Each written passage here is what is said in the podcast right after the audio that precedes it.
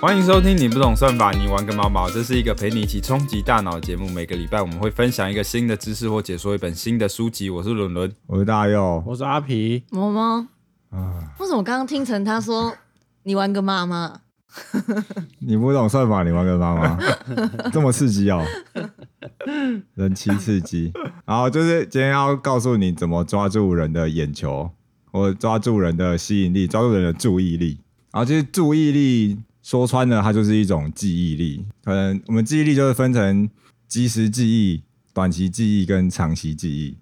即时记忆就是代表就是就像 cash 一样，它就是很短暂的吸引你的注意力。你确定大家知道 K 是什么？ OK 啊，大家应该知道可以学什么 快取其实我们也没别的听众了，是不是？我只要我们四个懂就好了。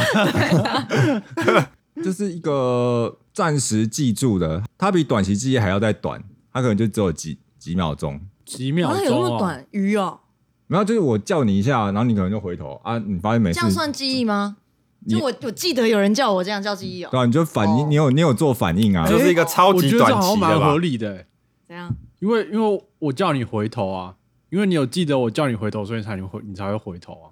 这样算记得吗？我听到啦，所以如果完全完全没有记忆的人，就是他叫你，就是你之后怎么叫他瞬间他都就不忘会了 哎反是应吗那你就没办法对为。啊，怎么听起来怪怪的？好像蛮合听理的。 听起来像是这样啊 屁，嘞假你不要假再自己自己合理化。假如他的好不好神经反射没有那么快的话，对不对？就不要我就回头，然后你就要那那一刹那就要就要回头，欸不然你忘记了你就那个 你就不不会回头。就你的受气收到这个声音，但是你没有办法反应啊，你就是没有你没有把它记起来，它来不及存你有进去你就没有办法这个资讯 hold 住，对啊，你至少要 hold 一段时间。哦。 怎么了？我的哦，让你们看出了我的勉强吗？没有那么勉强。好啦，刚刚讲的是即时记忆，就是一般人直觉想到的注意力；再来是短期记忆，短期记忆它就是一种专注，这段时间内可能是几个小时，几个小时后你可能又会收到别的刺激，那你就会把这段时间记得的东西忘掉。它比刚刚的即时记忆再长一点，可是它也不是永久的记得。再来是长期记忆，长期记忆比较像是你的习惯，某件事情它把它养成习惯之后，就自然会做出反应。所以说，我们要怎么抓住人的注意力呢？其实我们就是我们先用突出跟颠覆性的东西去吸引你的即时注意力，大声叫你一下，你就会注意到我。这样哪有颠覆啊？有啊，它就是跟你一般听到的声音不一样啊。那是突出。突出、颠覆、颠颠，这这个例子是突出嘛？那你如果有颠覆的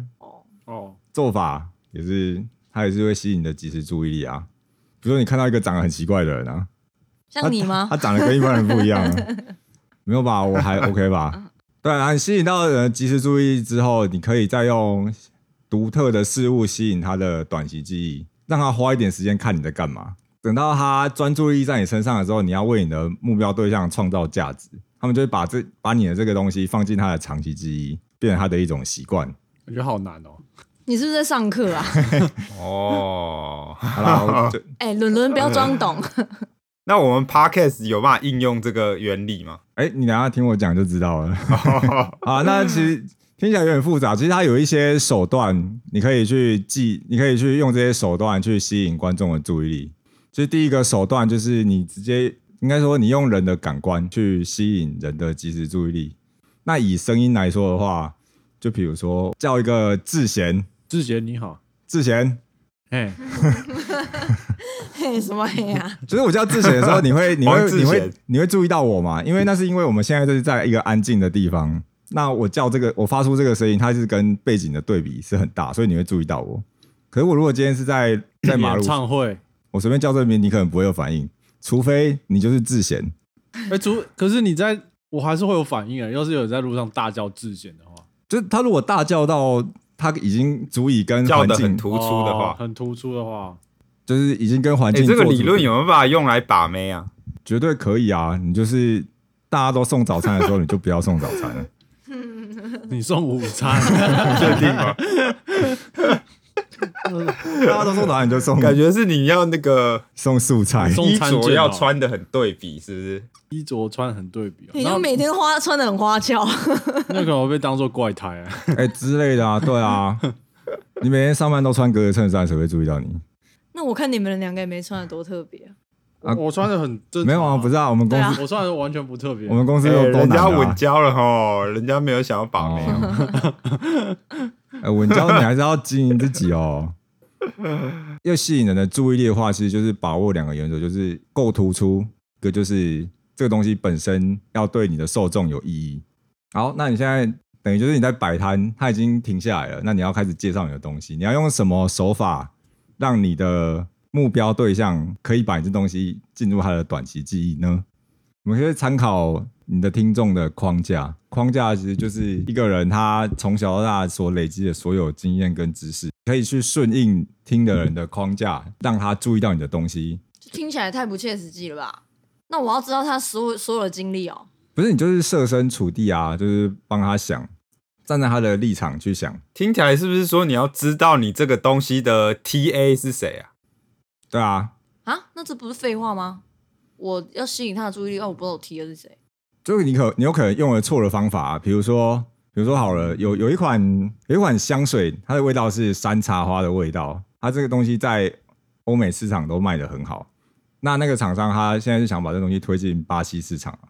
可他最后卖得很差，为什么？因为他没有去先做过市场调查，因为山茶花这东西在巴西会让人家联想到丧礼，所以就是你没有站在，应该说你没有站在你的消费者的框架去思考，就会造成他觉得他不会把注意力放在你的产品上。简所单以，这不是说知要去知道我的 TA 是谁吧，而是我 TA 有什么样的特性吧，然后跟我这个是有关联的。简单来说，就是要顺着他的毛摸啊，有可能不顺，他也会注意到你啊。哎，不顺他也会注意到你，没错啊。对啊，你就你就故意要逆着摸他，对不对？它是不同的手段，没可错。啊是他可能注意到你之后，他就闪了，是这样吧？因为他没有，你没有顺应他的那个短期的记忆。对啊、没有，其实方法当然你不会，你不一定每个都要做到，它就是很多手段，你可以用用这个手法，这时候用这个手法，另外时候用另外的手法。哦，这感觉很难呢。就是它的原理蛮简单，可是要做到这样好像蛮难的。对啊，需要一些观察你的对象的能力。就比如说我们的观众好了，你要怎么顺着他们的毛摸？就你 觉得呃，我第一步比较简单嘛， 第一步那个吸引注意就是标题党嘛，对吧？你的标题可能要很耸动之类，对我们我然后们再来是我们观众的 TA 是要长怎么样？对啊，那刚刚是讲的是配合你目标对象的框架嘛，另外一个是你可以帮他设定他的框架，其实就是设定议题。设定议题这件事情，在我们以前的 p a c k a g e 其实有讲过，它就是利用人的认知偏误，就是你问问题的方法会改变，哎呦，会会改变你的目标对象的想法，就是你只是你只是换个问法，就是比如说他有一哎个，呦，框架效应，哎、没错，就是你大家赶快去听那一集。哎、哪一集？ 那一集， 这这这段就是剪掉。等一下我们录一个声音，麻烦你 就集对。 然后后置帮我剪，感觉很硬哎、嗯就跟 Google 小姐一样啊，对吧？就是比如说你问你问两群学生，你给他们看一样的车祸的影片，那你可能事后问一群学生说，你觉得这样影片中的两台车车速相撞大概是多少？另外一群你问他说，你觉得两台车猛烈相撞，他们的时速是多少？那两其实两群人的回答平均起来差了十五公里，所以你只是换个换个问法，哦你就可以做到有点暗示的效果。就是如果你强调它是猛烈的相撞，那就会起到一个暗示的作用。对啊，对啊，对啊。你在设定议题的时候，你可以用一些比较巧妙的方法去包装，然后去改变你的目标对象的想法。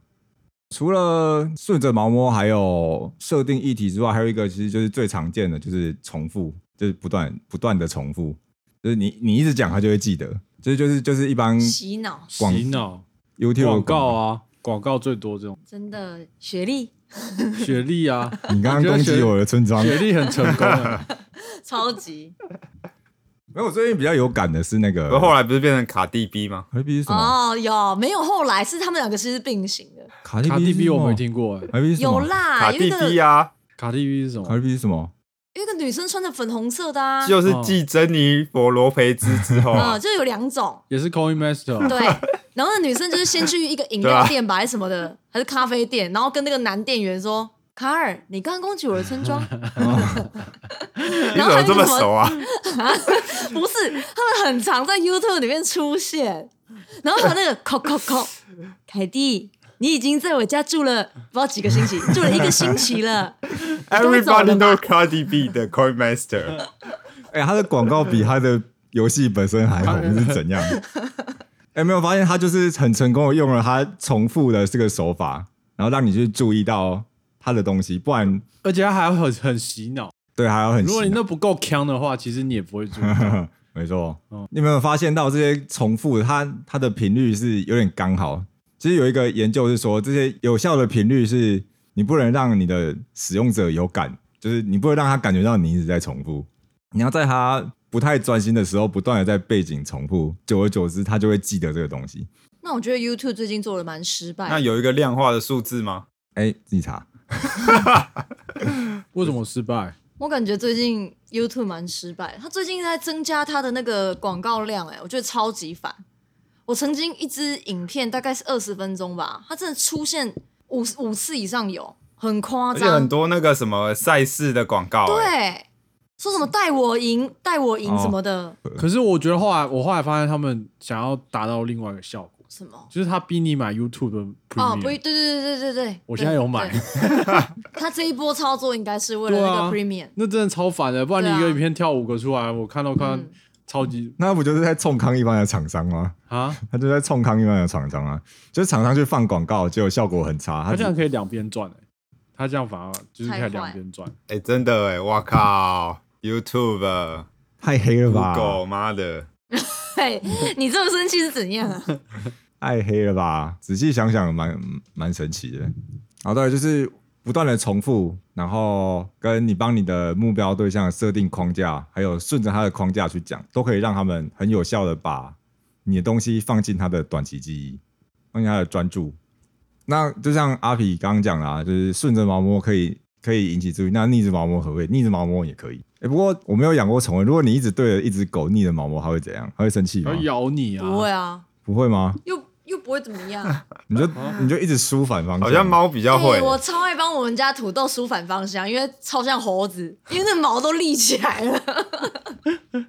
被梳反方向的毛到底是什么感觉？会其不实舒服啊其实吗？狗应该是蛮舒服的、啊，因为你帮它抓痒啊，对啊，对哦，啊是哦，因为你反方向它才会有拉扯感觉。没有很好笑。我们家土豆他感觉看着，就是他感觉我我自己感觉他是能够懂人的那个反应吗，还是什么的？就我给他逆着毛摸，然后我就自己边边帮他梳，边那边笑的要命。然后他就一脸衰样、欸，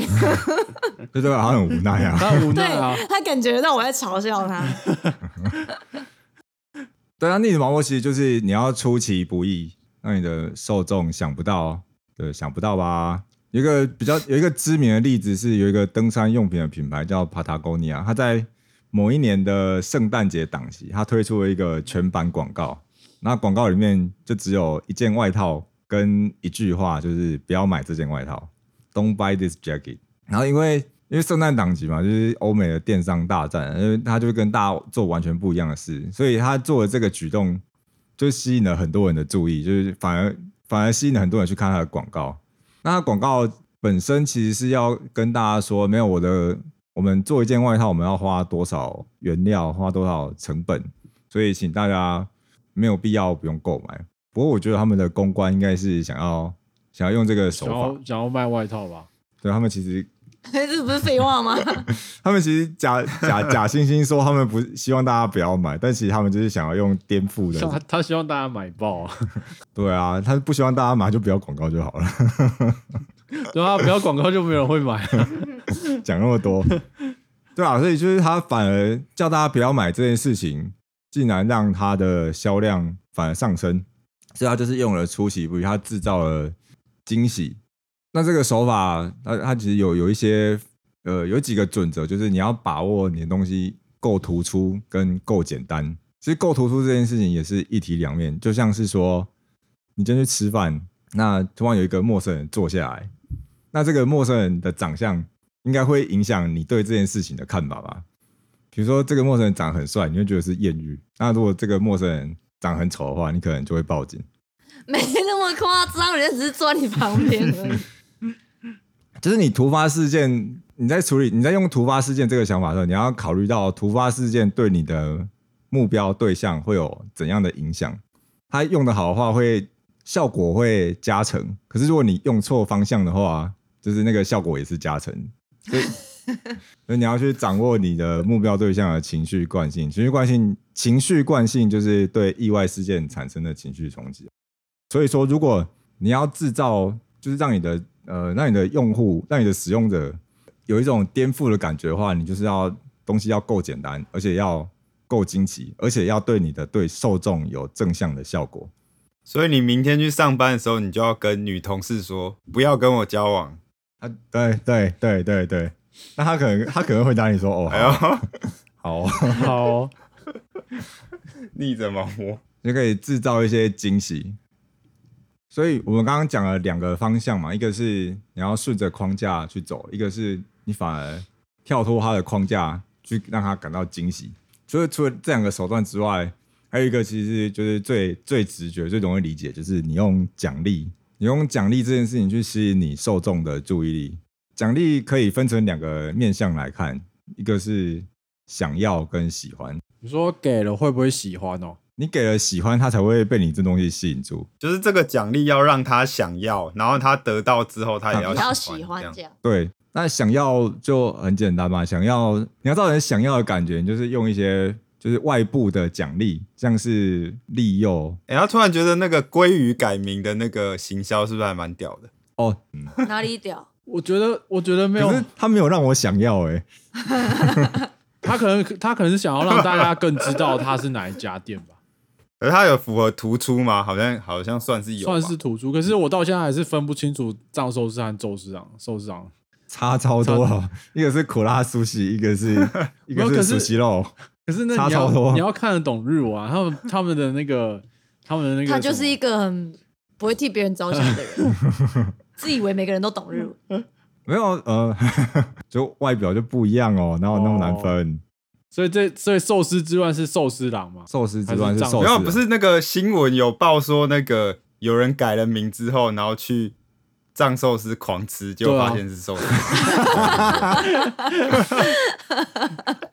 这还蛮好笑。真的哎同学，有你确定要吃这么多吗？然后然后还不提醒 还他，不提醒他，我说哎赚 翻了。哎、我觉得另外一家店应该要应该要趁机行销，哎其实们我有欢迎点改名字的来，但是我们没有免 费，这算算算算是那个你刚刚讲那个，其实我有点就不是懂哎、寿司郎明明就就很好吃，然后很憨，为什么他要干这种事啊？我也我也不理解。对啊，就是你今天又不是说你中间偏下，就普普的，或者是中间偏上一点点而已。他明明就已经够排了，为什么还要干这种事？他他可能要外外溢到让一些没有接触过的人啊。像其实以我来讲，我自己虽然知道，可是我就是没有特别去吃过。可是因为这个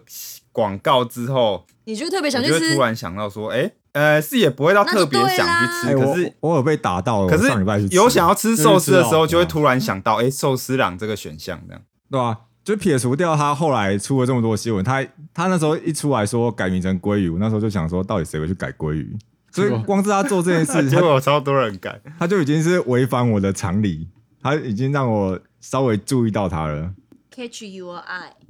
所以他这个还是会吸引到一些人啊。应该说，他可以让大家去注意到这个品牌，尽管你不会马上去吃，但还是有像我一样的人嘛，就看一看就跑去吃，脑婆肉就跑去吃。嗯，哦，所以你有去吃哦，我有去吃啊，我有去吃。你现在是不是想要问你是不是改鲑鱼了？真的啊？对啊，啊，那那这个 那这个广告就是要打大佑这种人啊。我觉得不一定是我这种人，因为很，我觉得所以你看，我们四个人里面就有一个人跑去吃了、欸所以其实几率算还是蛮有效高的欸嘛。对啊，四个就有一个人，你看他多赚多少钱。不过我觉得他的手法应该不是说提供提供奖励嘛，我觉得他的手法比较是出其不意，因为其实大部分人不是因为那个奖励嗯去吃，他们也没有想到有人会为了要改名，就是真的为了吃那而去改名。真的我也想不到、欸。他应该最多就是顶多第他的第二个就是有同音，就是鲑鱼这样子。哦，对啊，他他可能顶多想到说哦，应该有人有有这种，他但是他没有想到说哦，真的有人。 就五折就很多了吧对，啊，五折已经很多五折应该就满意了吧？啊 怎么？有人就是改鲑鱼去吃包，为什么我反而觉得他早就有想到啊？他因为一般人根本就不会有人叫鲑鱼，对啊，他有想到啊，他一定有想到，我觉得他是有想到会有人为了这个去改的，哦，嗯，然后甚甚因为不会趁机有人就叫鲑鱼啊。如果他不认为有人会去改的话，那就表示他这个东西根本就没有打算要给人家用。所以他就是让你看看到他、啊，哎、他本来就预期有人要去改哦，他那他是有什么毛病？可是我觉得他可能没有预期到那么多，对，因为你可对以发，对现他的我觉得是后这样。嗯后续的规定没有那么完整。嗯，对比方说，他没有规定说你大一大家一定要吃完嘛，所以导致很多人去那边浪费。就是只吃鲑鱼没吃饭。对啊，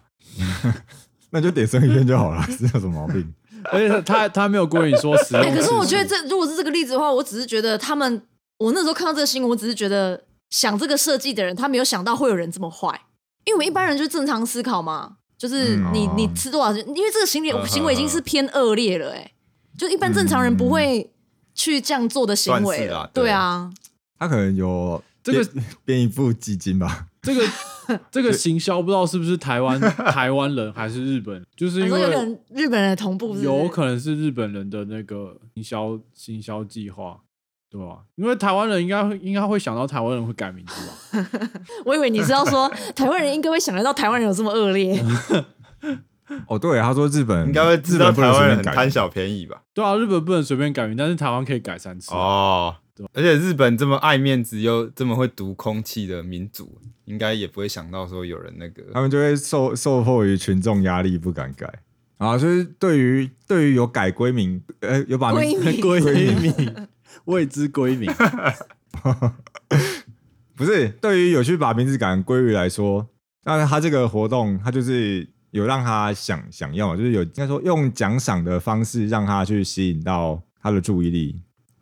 然后这边有几个制造你的受众想要，就是外部性奖励的方法，一个就是最直接的，就是直接给奖赏，就是利诱；然后一个是成就奖赏，就你可以告诉你的受众说，哎，你做完这些事情之后，你就会得到这个东西。那再来是几点啊，就是你来几次，我们就给你奖赏，然后抽奖跟跟随机奖励。那吸引到注意力之后，你要让就是要变成它的内源奖励，就是你要让你的受众获得满足感跟成就感。